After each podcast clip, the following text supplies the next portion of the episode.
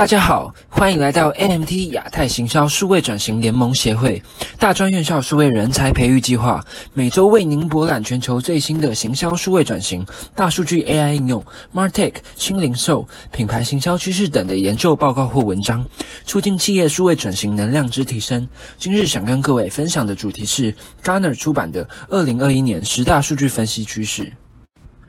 而 Gartner 提出了这十大数据分析趋势，围绕着三个大面向来进行，分别是第一大面向，加速数据分析的变革，利用人工智能的创新以及更灵活、更有效的整合更多不同的数据源。第二个面向是通过更有效的 XOps 运作方式来运营商业价值，实现更好的决策，将数据分析变成事业的一部分。第三个面向是分散式的一切事物，这需要能够灵活的将数据和洞察力联系起来，以增强更多人和物的能力。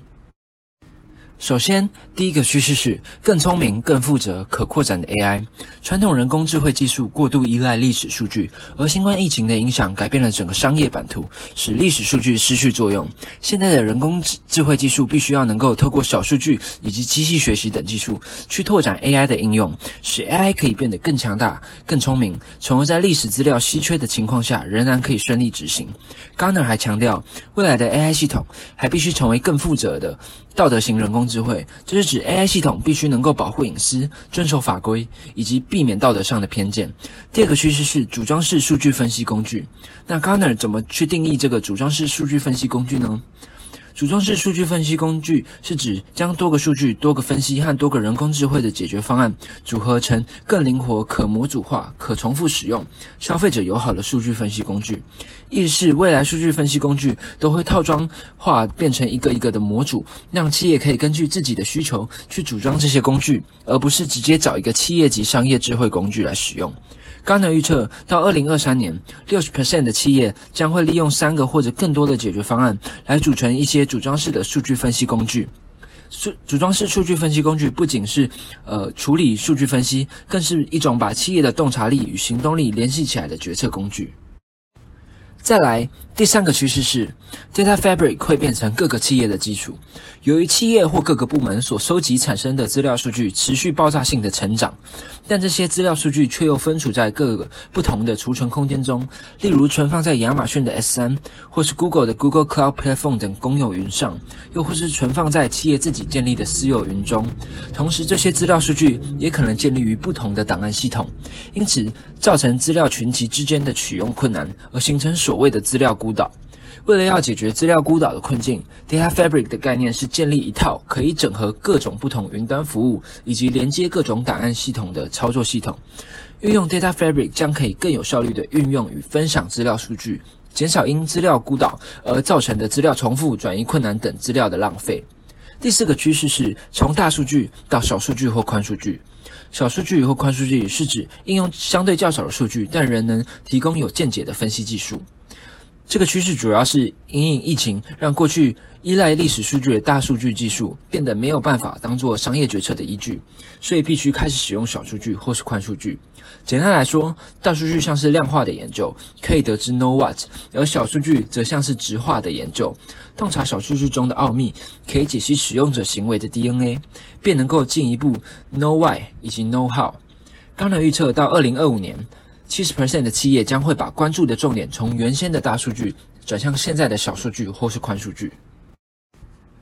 第五个趋势是 XOps。刚才提出的这个 XOps 趋势是指以往 IT 部门需要开发资讯系统，但现在所有的资讯工具都可以从云端取得后，可以利用 XF 等最佳实践的方式去实现效率的提升和规模经济。并确保应用过程中的可靠性、可重用性，以及减少技术和流程的重复性，从而实现自动化。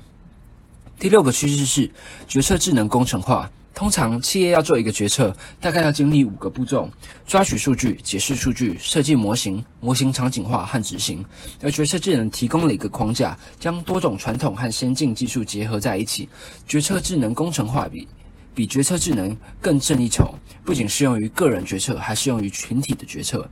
凭借这项技术，企业能够更快速地推动商业行动时所需的 insight。而第七个趋势是，数据分析将成为企业的核心业务。过去，数据分析多以 IT 部门为主导，用来支持业务成果的转化。现在，随着数据工具的简化，业务人员在通过分析数据来推动自己的行为。数据分析不再是一个由单独团队来完成的行动，而是变成了整个企业的核心职能。刚才指出，如果企业的首席数据官有参与目标和策略制定，那他们的商业价值的产出会提高整整二点六倍。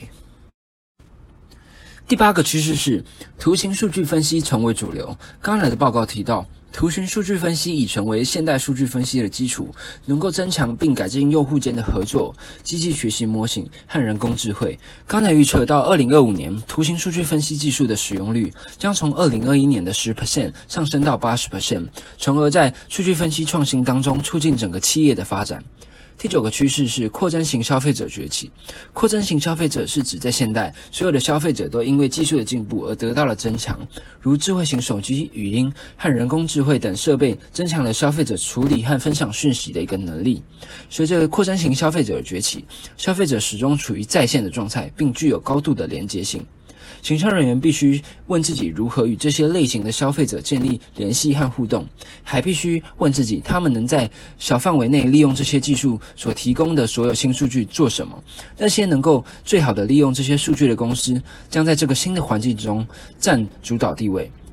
而最后一个趋势是数据分析边缘化。边缘化是一种分散化的概念，随着边缘化，数据。不再需要上传到传统的数据中心才能进行处理，而是可以在地处理，允许数据在附近的收集源就可以及时处理分析数据，而将数据分析边缘化，会让数据分析变得更加普遍，并将数据分析带来的变化延伸到各种不同的业务，同时也解决了因法律或其他原因而无无法从特定区域移动数据的这一个问题。二零二零年开始，每个行业都受到了 COVID-19 疫情和全球社会动荡的影响，变化战略和商业模式已成为各个企业高层的新挑战和优先议题。对于企业而言，二零二一年需要使用创新的技术和方法来创造更多的商业价值。透过这份报告，协助企业了解未来数据分析领域的趋势和挑战，并提供了一些可以采取的具体行动，使组织间可以更好的运作。以上内容节录自 Garner 出版的《二零二一年十大数据分析趋势报告》。若您对数位转型 Martech 有兴趣，欢迎详细阅读此份报告，并欢迎加入 AMT 亚太行销数位转型联盟协会，一起为提升台湾企业的竞争力尽力。